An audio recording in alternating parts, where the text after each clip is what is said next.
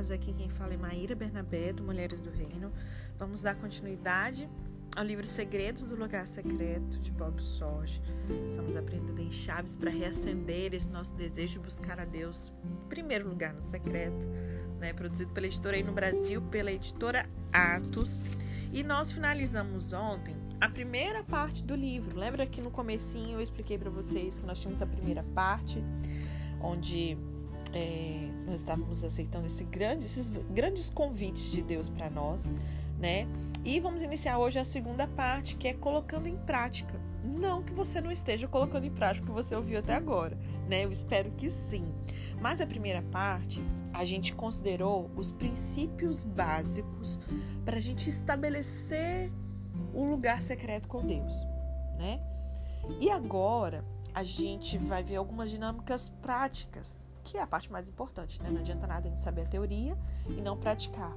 Lembram da melhor versão bíblica? Lida e praticada. Os livros também. Não adianta nada a gente ler, ler, ler, ter conhecimento e não colocar em prática. Então, essa é a parte mais importante. Vai nos ajudar a maximizar esse potencial do lugar secreto. Amém? Então, capítulo 5, o primeiro segredo dessa parte 2 é o segredo da terapia de radiação. Vamos ver o que é isso? Olha só, todos nós nos esforçamos para superar o pecado. A Bíblia descreve, lá em Hebreus 12, no verso 4, que existe um esforço como uma luta contra o pecado. Né? Algumas pessoas elas acabam se esforçando mais que outras, em parte porque a história de vida mundana delas, né, fez com que essas raízes do pecado fossem mais profundamente arraigadas no seu ser, outras menos.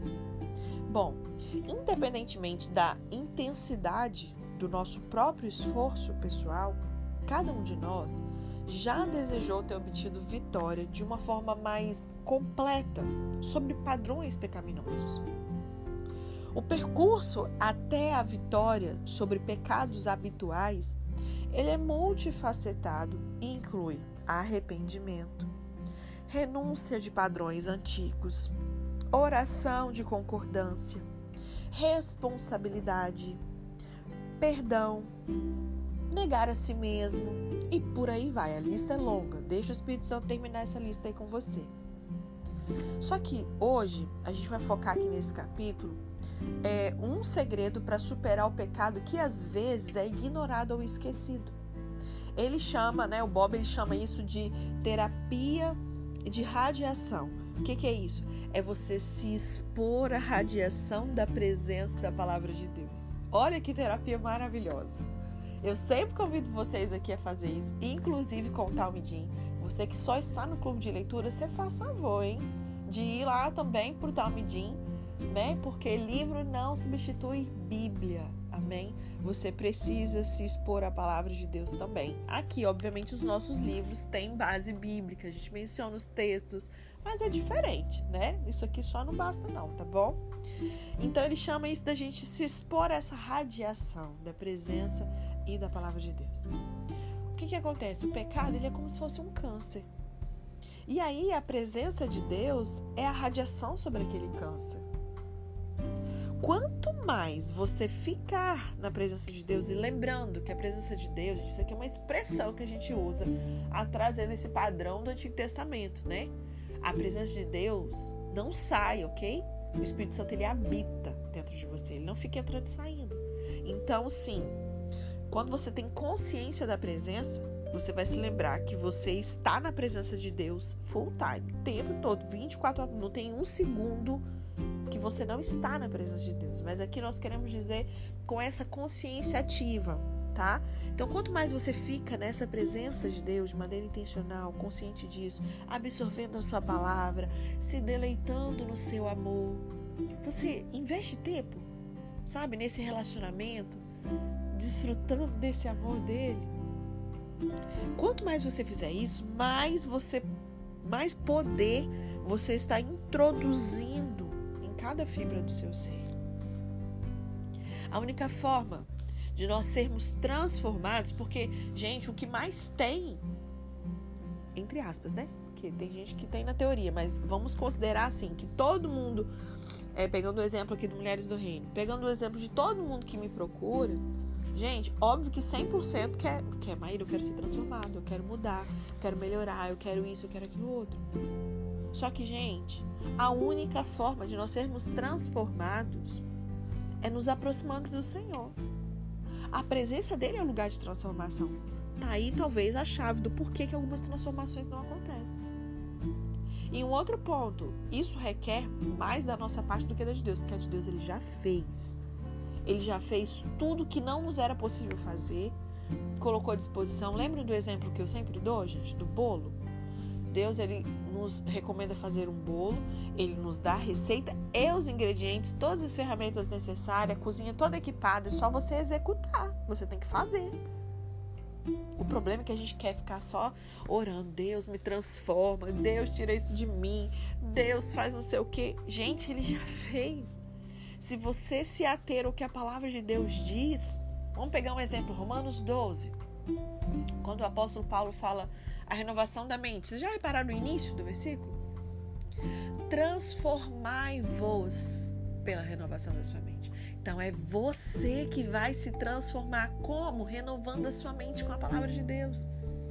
Não é por osmose, não é por oração. Você vai rachar o bico de declarar a palavra, de pedir, pedir, pedir, pedir, e nada vai acontecer. Porque essa oração não, não tem fundamentação bíblica. A Bíblia te orienta a fazer coisas que você não faz. Então, essa transformação, eu preciso me aproximar do Senhor. Estar na presença dele é o lugar de transformação entendendo que eu tenho a minha parte nessa história. Tenho que sair da inércia.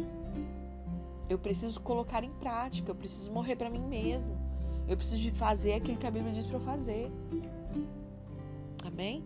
E a distância de Deus, ela sempre ocasiona numa regressão espiritual. O contrário também. Quando eu me aproximo dele, eu tenho uma progressão espiritual. Então entenda, ok, hoje você está imersa, está mergulhada, está deitada no óleo, oh glória. Aí tem aquele avanço espiritual. Só que aí você não tem constância. Uma semana você faz, outra semana você não faz. Um dia você faz, outro dia você não faz. Aí você chega perto dele, se afasta dele. Chega perto dele, se afasta dele. E aí vai, vai voltando várias casinhas. Existe uma regressão espiritual. E o ficar parado já é retroceder, amém? Porque ele nos conduz em triunfo, em aumento de glória em glória. Cada um no seu ritmo, cada um no seu tempo, mas existe isso. Então, quando eu me aproximo dele, eu tenho um progresso espiritual. O objetivo da voz da condenação, por exemplo, é te afastar de Deus. Porque ele é a fonte da nossa vitória. Então você erra.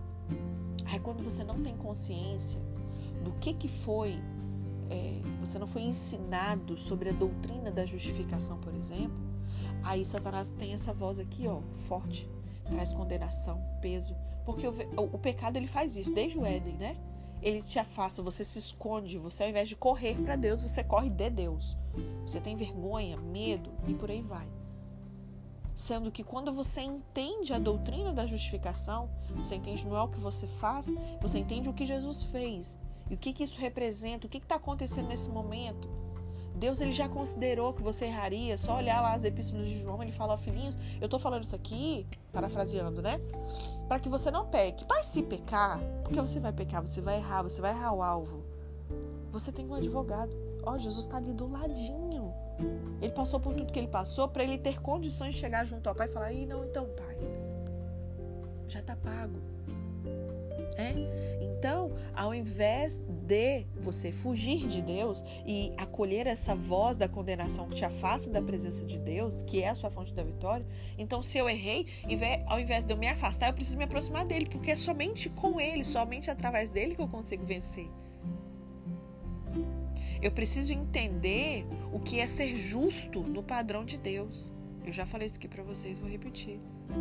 É como é Deus que fez isso, amém? Não é pelo que você faz. É como é você ter essa essa esse, esse, essa paz de você estar diante de Deus, chamando ele de pai, sem peso, sem condenação, sem um sentimento de inferioridade, como se o pecado jamais tivesse existido.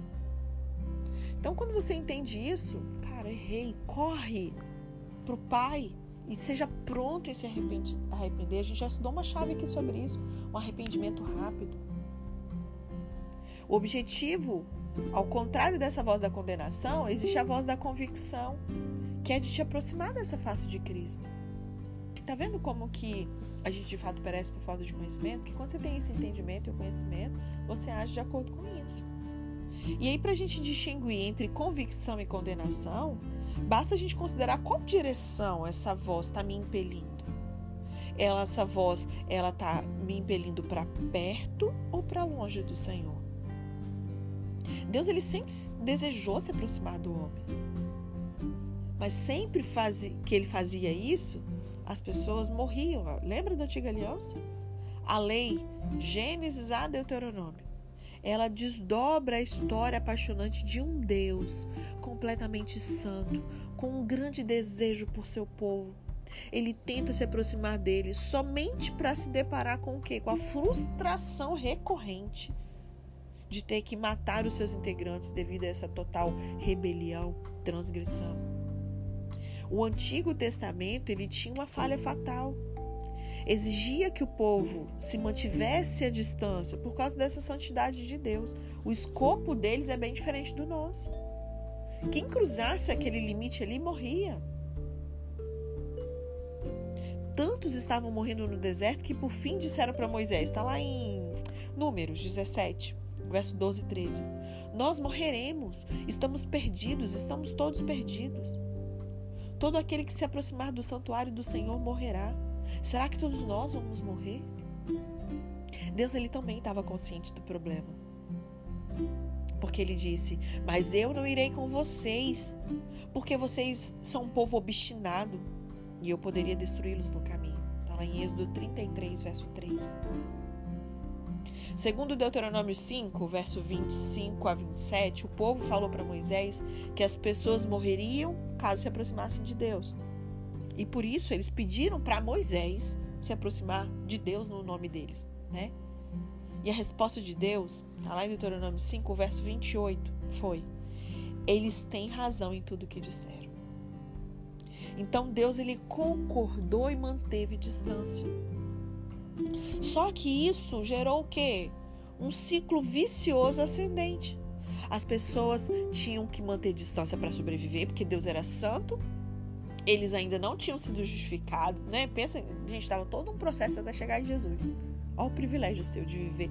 Olha, gente, o povo da antiga aliança. Acho que olhando para nós hoje, a vontade deles é falar assim: Meu Deus, esse povo não tem noção, não, do presente que eles ganharam. então eles tinham que manter essa distância para sobreviver. Só que a distância, a gente já viu que quando a gente se distancia de Deus, a gente tem uma regressão espiritual. Essa distância fazia com que eles se deteriorassem mais no pecado.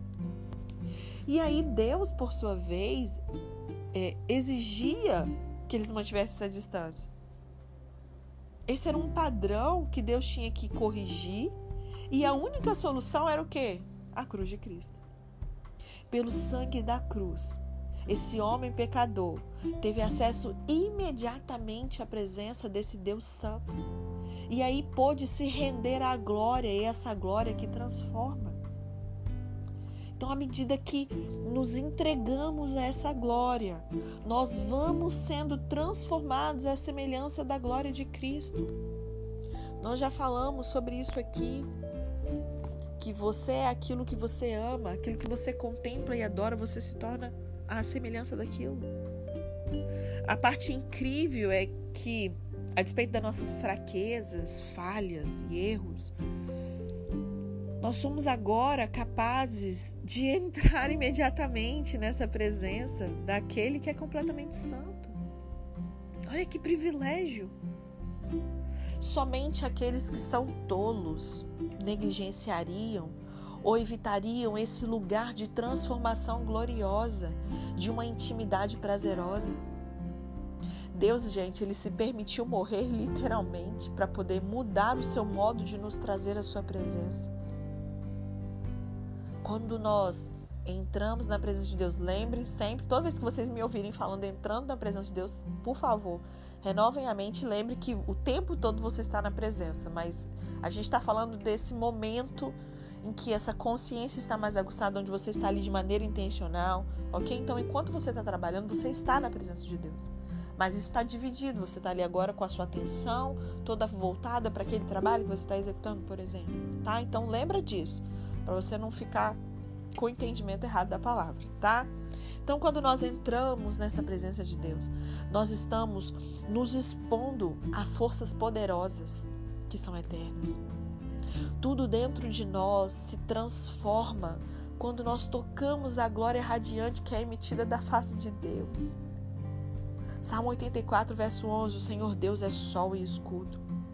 O sol, ele fornece calor, luz, energia, raios ultravioletas, ou seja, radiação. Quando nos colocamos sob o sol do seu semblante, essa radiação da sua glória agride as nossas iniquidades cancerosas que nos mantinham impotentes para superar, superar elas completamente. Passar tempo na sua presença talvez seja o procedimento mais eficaz de nós lidarmos com o problema do pecado crônico que nos incomoda.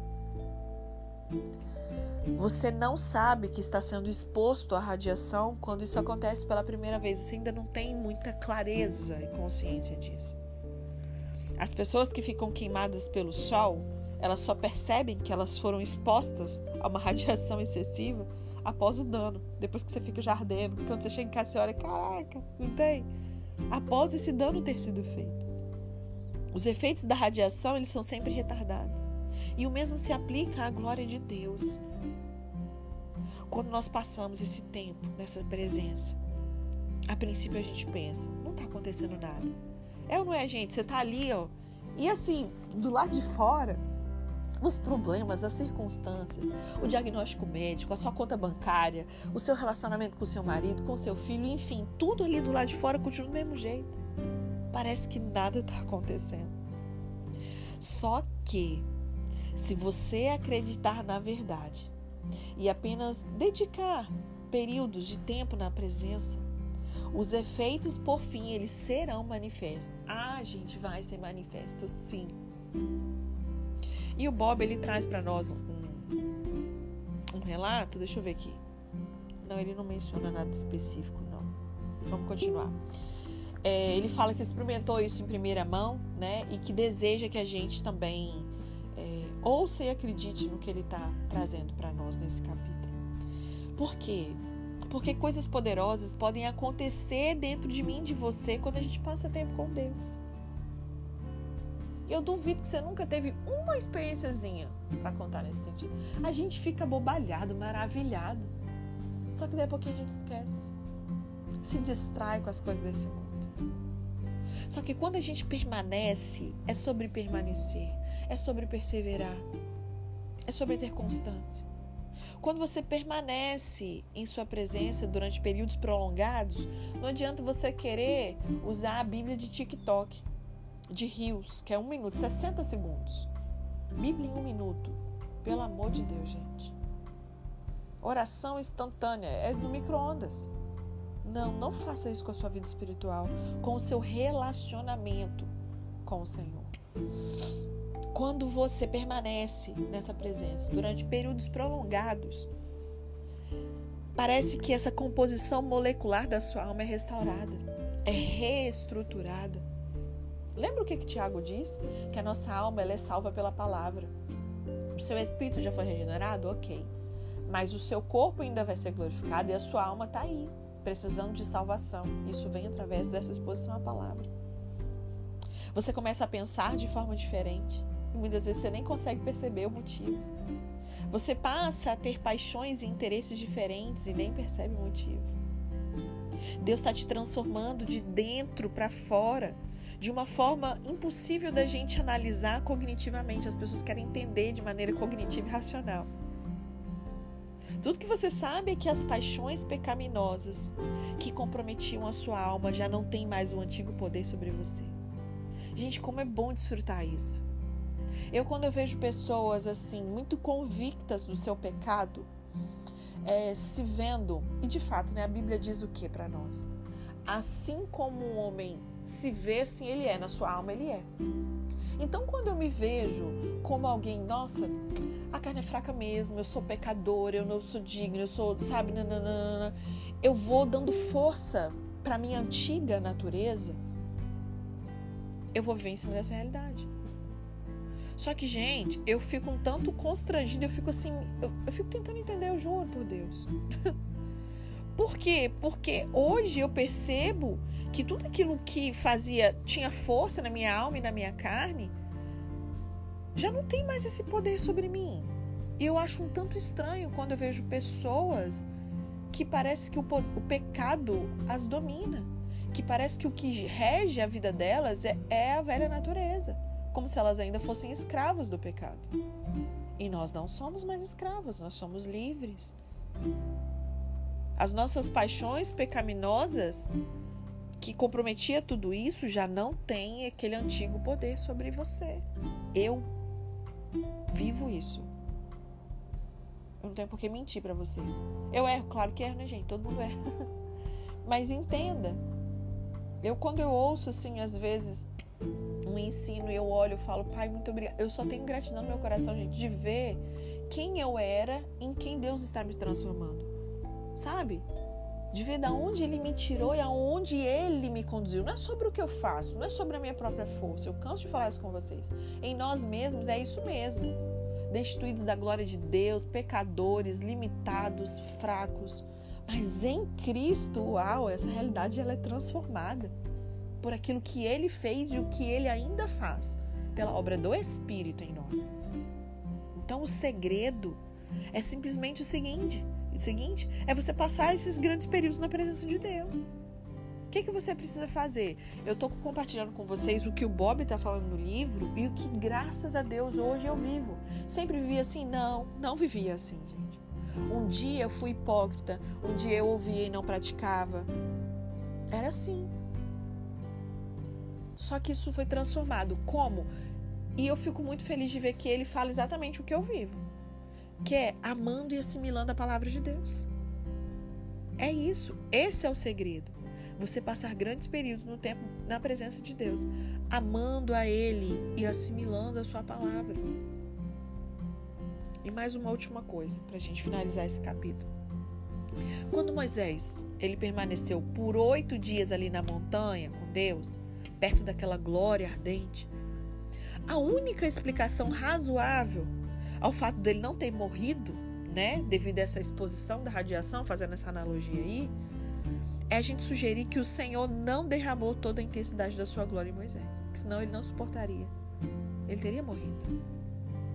Só que a história sugere que Deus ajudou a Moisés a, entre aspas, desenvolver a capacidade de suportar essa tremenda exposição à glória. Então, o princípio aqui, ó, pega isso, é o seguinte: Quanto mais tempo você passar nessa presença, maior vai ser a sua tolerância a grandes manifestações de radiação e glória. Nós podemos dizer que você começa a desenvolver tipo um protetor solar. Aqueles que se expõem a grandes quantidades de radiação da glória de Deus se tornam candidatos a intensidades cada vez maiores da glória. É isso que acontece. De glória em glória. É glória sobre glória, é acúmulo, mais e mais e mais. Queira isso para sua vida em nome de Jesus. Não queira ser um crente carnal. Crente, eu não estou falando de ímpio. Estou falando de você que vive dentro da igreja, que tem uma Bíblia debaixo do braço, que faz o devocional todo dia, mas é carnal, anda segundo a inclinação da sua carne, segundo a velha natureza. Existem três homens na Bíblia. O homem natural, que é aquele que não conhece as coisas de Deus, não nasceu de novo, é uma criatura, não é filho de Deus ainda. Existe aquele que é carnal, é aquele que já nasceu de novo, já aceitou Jesus. O Espírito Santo já habita dentro dele, mas ele é guiado por vista, ele é guiado pela sua alma, pela sua carne, desejos, impulsos, velha natureza. E existe o homem espiritual, aqueles que estão lá em Romanos 8, 14, os que são guiados pelo Espírito, que são os ruios, os filhos maduros. É o espiritual. Que eu e você sejamos assim. E eu te pergunto, essa, esse capítulo, isso tudo que a gente conversou até agora, saber que você, ao se expor a isso, você vai se tornando esse grande candidato a receber cada vez mais intensamente a glória de Deus. Isso faz você desejar sair correndo para o lugar secreto? Eu espero que sim. Deus te abençoe.